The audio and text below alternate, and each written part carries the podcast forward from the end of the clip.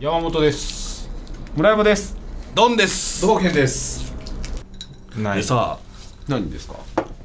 まあ映画を見に行ったわけですよ。僕あのアルパークに、ああ109に、うん、家から近いからね、今回109とバルトしかやってなかった、うん。そうそう、ええ。で、まあ、休みだったのたまたまね。はい。だからその行って行った日にすっげえ人がいたの。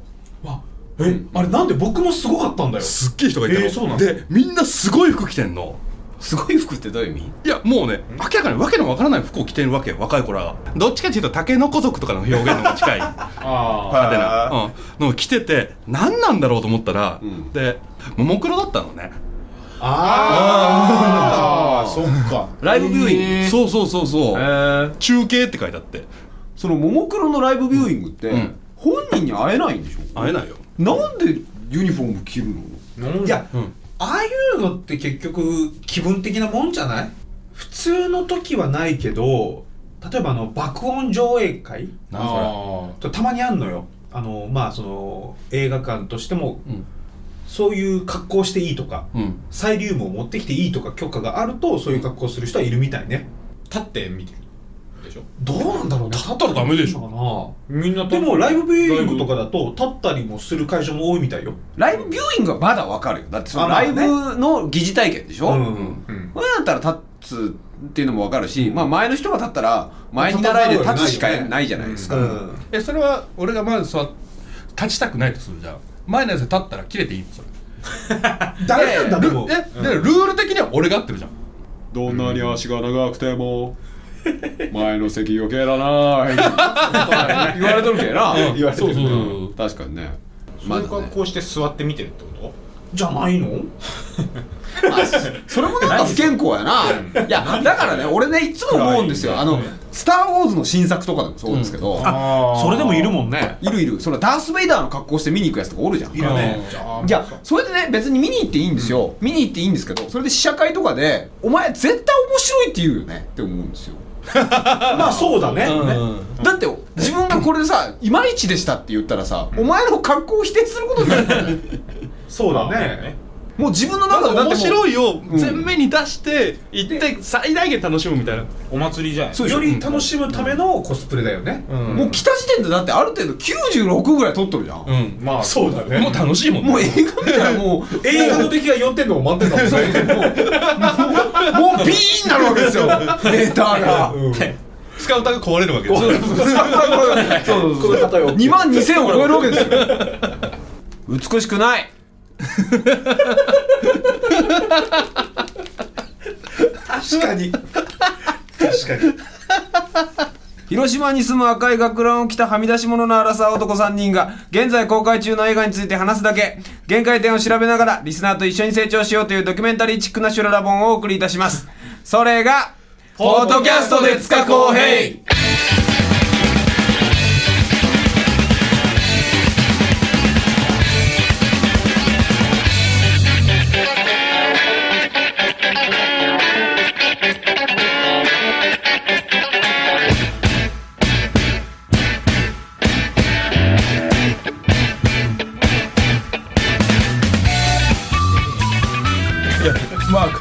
たらみんなと一緒にはない もう独自路線だよ。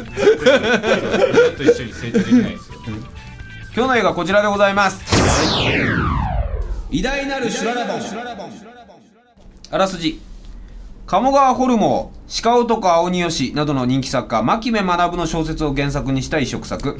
琵琶湖周辺を舞台に不思議な力を持つ一族の跡取り息子と彼のお供をする分家の息子が世界滅亡につながる大事件に挑んでいきます。牧目学原作の映画化作品に出演経験のある浜田岳と岡田将生がダブル主演を務め主人公コンビを開演。摩訶不思議な物語に加えて深田恭子貫地谷しおり佐野史郎ら奇怪なキャラクターに扮した豪華共演陣が織りなす開演も見ものでございます。やたら海遊字が入ってますね。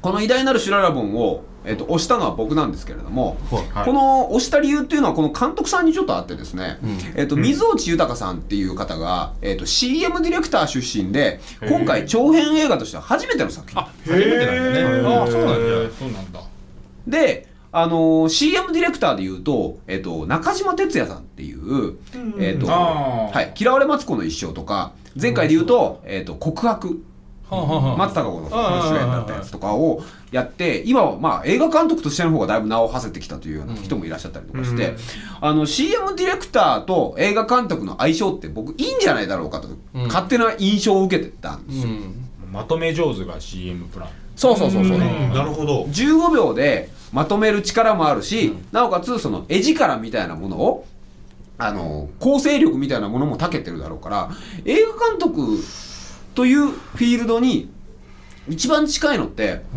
もしかしたら CM ディレクターなんかなっていうのをまあ、中島哲也さんの成功を機にちょっと考えたことがあって、まあドラマディレクターよりは合っとるだろうね。なんか枠的にね。と思うんですよ、うん。でまあここ最近の日本映画のそのドラマ映画のドラマの焼き直しみたいなものじゃない監督さんがうん。割と分かりやすい大衆向けの映画を撮るっていうところに興味があったっていう。ような今回僕印象こでう深い理由があったんだね。思ったより良かったよ俺は。あの時間気にならなかった。ああそうですか。ああ確かに確かそれはあるか。そうそうそう、テンポ良かったよね、うん、時計は見なかっで最初にそのえっ、とごめんなさい忘れちゃいましたけどこの話って伊賀と甲賀の忍者みたいな話なんですね、た、うん。まあ言ったらね。そうそうそう。だから対立構造なんですよ、うん。でまああの琵琶湖周辺に住んでた一族が対立をしてると。それぞれになんかそれぞれの能力がうんあるんですよ、うん。で片方の人たちの儀式が行われてるんですね、うん。オープニングで、うん。で儀式が行われてて、まあ、赤ん坊もう生まれたばっかりの子供にまだ名前もついてないような赤ん坊にこう額の上になんかこう水みたいなものを垂らすんです、おみきみたいなやつね、そうそうそうう。ん。でそれがなんか割れるかなんかすると能力が授かる。その水を弾くと。あそうそうなんかなんかまあそのシーンあったよねそうそうそうそう。うん後からも差しく差し込まれるんですけど、でそれで、えー、とその岡田将生が赤ん坊の頃の映像が出て、でそれがこう割れたことによってこの子もの能力を授かったんだ。という話になりで、まあ、途中でそのあの相手側の高田信彦がうちも生まれたんだぜ、へへへへみたいなことを言いながら通りすがっていって、なんだこんちくしょうみたいなことを佐野史郎が言ってるとあの現代に戻り、ん。で現代で僕の家はどこだろうって岡田将生が探してて、うん。でうちって城って言って城がバーってアップになるとその城がアニメーションにバーッとすり替わってうん。アバンタイトルになる、ん。そのタイトルになるっていう,、いう構図であそこまではすごい綺麗な戦いが始まるっていう感じがすごくして、僕は好きだったんですよ、うん。あそこはねはいはい。なんかあなるほどなと。これからこの2つのチームが戦い合うんだ、うん。うん分かりやすかったね。盛り上がるなっていう雰囲気がすごいあってですね。僕は好きなんですよ。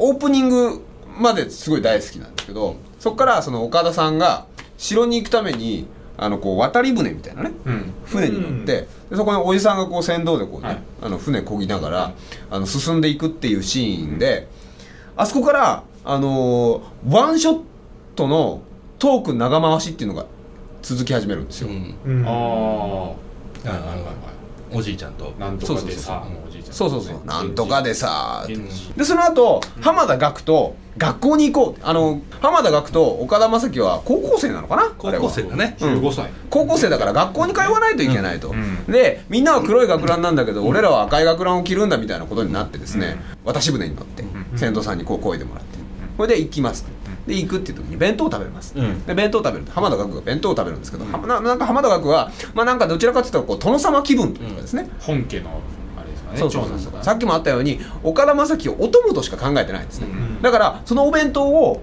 あの毒味しろっていう。であ同い年なのにひどいじゃないかみたいなことを言うと箸をバキッと折るみたいなさ、うん。まあ、そういうちょっと冷たい態度を取るやつなんです。よ、うん。たら「分かりましたよ食べますよ」と言って岡田将生がバッと食べて「うわっ!」うまい2014年に。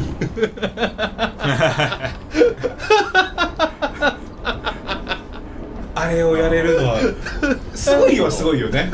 メジャー配給の映画が。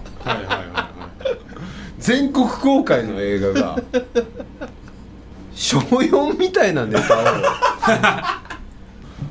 俺これ間違えたな。いやでも全体的に何やっても先が見えるっていう感はすごいあったよね。そうなんですよね。でオチすらさもう見えとったじゃん。そうなんですね。見えてた。半そう分ぐらないんだよ。そうなんだよな。そうなんよ。えお客さんどうでした？お客さんどんな人たちが来てましたか？入ってました？入っとった入っとった。そこそこ入って結て構老若男女おったよ。僕の周りロローってことじゃないけど。若いのが多いイメージだった。うーん。うん。まあ若岡田将生ファンなのかね、うんで客の反応はねおおむね良かった。僕の周りはね。あそうなの？笑いが結構出てた。それ受けてた？えー。受けてた。笑い起こったえううまいで受けるの？あれは受けてなかった。ああよかった 俺あれが受けてたらもう世も末だと思いますあれあれだけ面白かったけどね。あのテンプレをもう一個超えたヤンキー。ああああのものすごいリーゼントのね。そうそうそう。うん。はいはいはいテンプレすら超えてしまったところに俺はそこ愛おしくなった。演技の温度差もひひどいじゃんなんか。なんかナチュラルな人と大行にやる人のさ、うん。あのその浜田岳は分かんでそういうキャラだから、うん。いいんだけどその佐野史郎とかさジジイとかさ岡田将生とかはなんか全力じゃん。ーなんかあれね。みんな浮いてた感じだようね、んそうそうなんですよね。あれがないんだあのーセリフをガチガチに聞こえてしまうんだよな、うん。うんうんうんうんうん全体的にね、あの深田恭子もまあ僕らは世代なので可愛いですけど、可愛かった。でも深田恭子のあのヤン組感半端なかったよ、ヤンクミ感。赤いしよーと思って。やっぱ、まあ、深田恭子はやっぱあの世代なんですけど昔からそうなんですけど演技はあんま上手くないんですよ、うんうん。まあ僕も一回もうまいとは思ったことない、うんうまいと思ったことないまあ僕でもその演技とか自体が分かんないんだけどまあねでも今回の役に関しても落とし込めてないでしょ、うん。自分の中に。う、うん。フルボッコってああ言わされてるなーっていう感じの、そうだね。かんなんか印象が漂うんですよね、確かに。だから、うん。あのー深田恭子が悪い罵声を浴びせるとか、うん。悪口を言うみたいなの、うん。今回の売りの一つだったりとかすると思うんですけど、うん。タバコ似合わないですもんね全まあ、うん、可愛いよねっていう 話しか褒めポイントがないということは あんまりやっぱ役が入ってないんだろうなと思っちゃいますね、全体的な印象ですけど、あの馬も必要だったのか分からんしね。まあ白鮭じゃない。原作読んでみないとまたちょっとどういうつもりなのか分からん部分も多いよね。いやえっとねそれを言っちゃダメなんだって映画なんじゃけ然ほら怒られた。そうだね。うんでちなみに、えー、と原作からはキャラクターははしょってます確かに。ああそれでもはしょっとんじゃん。岡田将生にお兄さんがいるのよ。ああさらに。そう。へえっていうのもあったりとかするんだけどそれははしょったりとかしてるんです、うん。だからある程度のキャラクターははしょってたりするんだけれどもでもはしょりきれてないんですよ今回の映画、だからそうなんだ。うん。で結局それでさだ校長先生が黒幕だみたいな話になってさ、うん。校長先生がこの城を買い取るんだと。うんで君たちには1週間以内に出て行ってもらいますよみたいな話になるわけですよ、うん。でそういう話になった時に貫地谷しおりがわーっと飛び出してた時に、うん。校長先生がピキンって止めますよ、うん。うん。貫地谷しおり動けない。うん。で佐野史郎もバタッと倒れてそのまま倒れ込んだままになるんですが、うん。そういう展開になったりとかしてあそこやっと来たよと。はい。やっと戦い始まるぜと、うん。はいはいはいはい。ね、思ったわけですよ、うん。やっと超能力合戦だと。でそれからうん能力かけられたお母さんを助けるみたいな話になって深田恭子が出ていく、うん。うん。これで出ていってその夏目のはい。そのお母さんのところにうん。助けに行きます深田恭子が、うん。はい。で部屋に入ります、うん。さあ直しましょうって言って直直しましょうねって言って、深田恭子がファッとフレームアウトしてピッて帰ってきたら治ったって言い出すんですよ、うん。終わったよ。ええー、超能力俺使うとこめっちゃ見れるんじゃなかったの今から、だから僕あのシーンを見せなかったことによって何かの裏があると思ったんだよね、はいはいはい。要は本当は深京が黒幕だみたいな。そうとか深田恭子は実は能力が使えないとかね、そうそうそうそう、うん。そうでもないじゃん。そう。あれ意味わかんないけどね。そうなんですよ。うん。ねえ浜田岳のあれはそれなので全然隠れてないのでね。そう。そうそうあれは分かりやすく散り分だけるっててもうさ、うん。20分目ぐらいであこいつ持ってねえな。ってすごいわかるっていう。時間はあんま気にならなかったっていうのはそこだと思う。こあこれはこうなるんじゃけいつ出てくるんじゃろみたいな、はいはいができるけどさ、はいそれこそ CM 的でもあるよね。ね。まあね。うん分かりやすいわかりやすさ。まあね。すごくメッセージ性というか、まあね。あの全体的に絵は下手です。うん。浜田岳が振られ気分になってうん。畑をうん荒らすっていうシーンがあるんですけど、うん。あれも僕あのシーンが一番笑ったわ。でしょ？うん。でもあそこ笑ってもダメなんだよ。泣けるシーンなんだから。そうそう。ピアノかけて泣かそうとしてるんですよ。あ絵が遠いの、うん。あそこは近づいて接写して、浜田岳がわーっと暴れてる様子をきちんと撮らないと遠くから撮っちゃったら小さいやつがただ暴れてるだけに見えるんですよ。なんかすげえコミカルでよかったあのシーン。でしょ、うん。コミカルになっちゃってんの。であれはただ単に岡田将生がそのこ気持ち的に近づいたみたいなの。だから岡田将生を撮りたいだけでしょ。まあそういうことなんかな。でも俺は一番気になるのはあの暴れての時の浜田岳のボキャブラリーの少なさなんよ。いやでもうん。わーわーわーわー言ってましたから畜生ぐらいは言ってるよね。龍がこれは関係してるんだみたいな話とかってあるじゃないですか、うん。ああいう時インサート入れないといけないんでね説明が分かりやすいように、はいうん。そのシーンの間に、うん。だけど全然やらないんですよ、うん。そうだわ。ほとんど、特にもう後半にかけて全くないと思いますよ、説明が分かんない。もう結局喋りだけなんですよ、なんだろうなこの映画と思って、映画なのかなってだんだん思い出しちゃって。うん。小説の起こしをみんなでやってるみたいな。うん。はいはいはいはい。雰囲気さえちょっと感じてしまうんですよね 楽しくなっちゃった。楽しくなっちゃった。ただ笑う。いいこと言うなと思って。小説の起こしですね。なんかだから あの何何？どうした浜田岳が惚れたクラスのヒロインがそこまで可愛くない。ないっていうのもね。嫌だ。だって妹の方が可愛い。あそうそう妹の方が可愛かったね。それが嫌だ。ね。そうなんだよな、えでもあれはじゃあすげえ可愛かったら浜田岳がその心が綺麗っていう説得力がなくなるけそうか。ああそうか。すごい可愛かったらだって岡田将生とかさ、うん。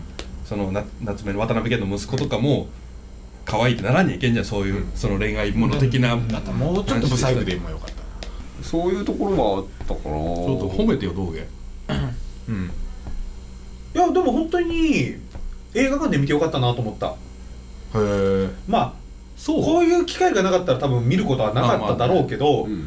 これでビデオで見たら本当つまんなかったんだろうなと思う。あでも多分変わんないよ印象。どうなんだろで迫力ってあった？うなないないないでしょ、うん。だけど映像的に迫力があるもんはやっぱ映画館で見るのすげえ正しいと思うよ、ううん。んでそうじゃなかったら家で見ても多分一緒なんよか感想的に、うん。俺もうちょっとその映画自体じゃなくてその牧目学ぶはいにもムカついてくるけんねこれこのせいで。俺読んでないけん。はいはい、じゃけん。ねこういうのやっちゃダメなんよ。原作自体は原作自体っていうかその牧目さんって人気ある人だもんねあら、今ね。うん、人気はありますよ、うん。読んだことないんだけど。うん。シカオとか鬼吉とかすげえ面白いよ、うん。読んでみたくなった、うん。この映画のせいで俺はぜな牧目学ぶにもムカつくわけじゃん、まあそうですね。あだからよくないと思います。悪影響だね、そう。でしょ？こういうのってよくあるんよ。そうそうそう、うん。いやだからさ原作レイプ。なんて言うんですか？原作レイプ。原作レイプ。まあでも近いもんあると思いますよ、でもとにかく一番嫌だったのうん。岡田将生が能力を使うことに対して一回も悩まないじゃない？悩まないですね、それは絶対必要だと思わない？あその浜田学で影響を受けてみたいな。影響を受けてでもいいしその前でもいいし、うん。その人の気持ちをうん。力で操作するなってっていうような苦悩をちょっとは描かないといけないと思うんだよね。何回か使った上で悩んでいやその深層心理みたいなものはこの映画とにかくはしょってるんですよ、特にその夏目のライバルが、言うたらベジータなわけですよ。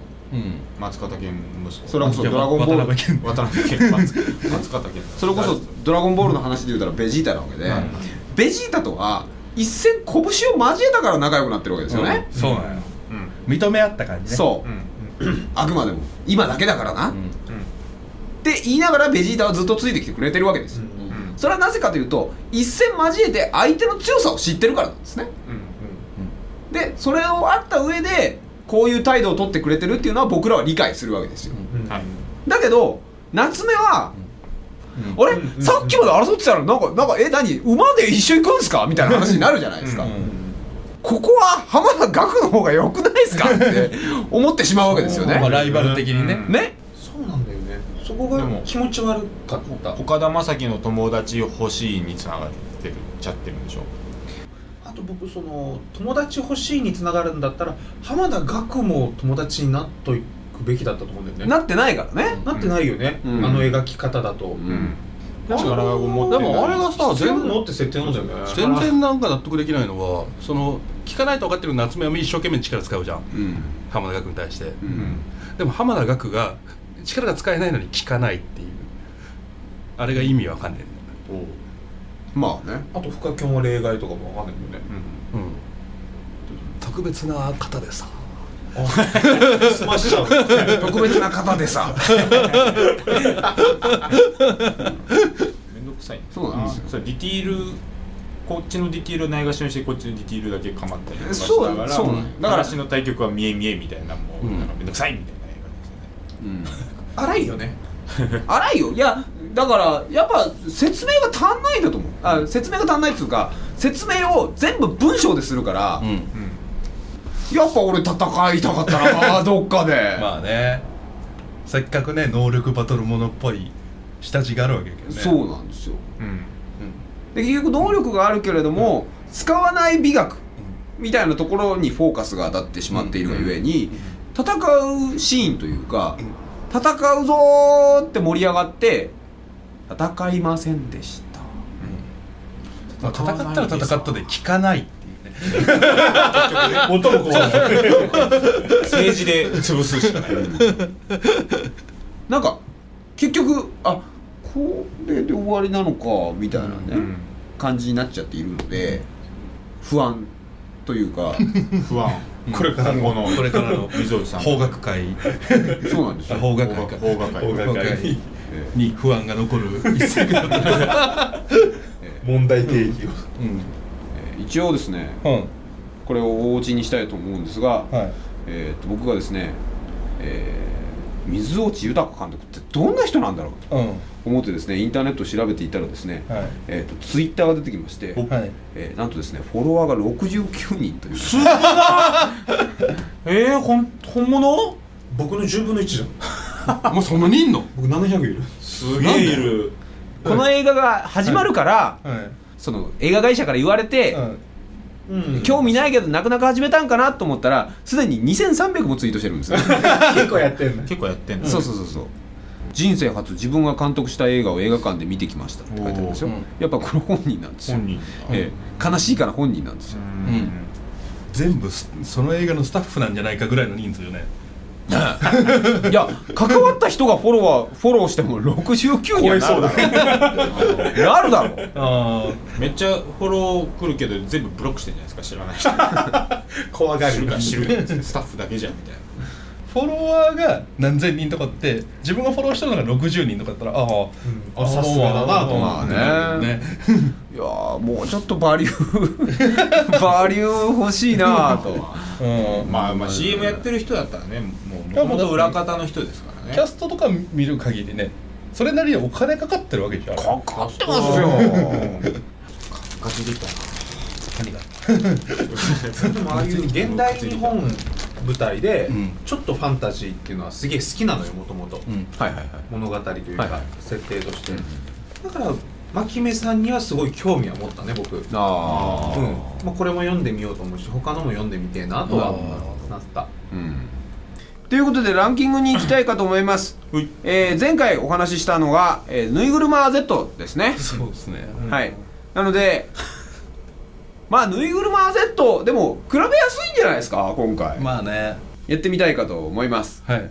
ぬいぐるま Z が1位です。1位今。今。うん。はい。だけドキドキする 1, な位か2位か。そうですね。じゃあね。今回の偉大なるシュララボンは何位でしょうか？はい。よろしいですか？はい。はい。せーの2位あはい。抜群です、抜群ですね。と いうことでございまして昨日コンビネーションでございます。偉大なるシュララボンは3人一致でうん。第2位でございます。第第2ですからねまだね。これ最終的にないぐるみは絶対面白かったんだね。はい。ほんとね2014年なかなか船出が厳しい。なんで厳しいですよ。うん。まだ港から出てない感が。半端ない出てない。の俺これをお家にするつもりだったんだった。ごめん。なんですか？この映画ねうん美しくないです。なるほど。そうだね。美しくない。美しくない。はい。それだけ言っときたいと思いまうんそうっすね。すはい。次回予告。後半へ続く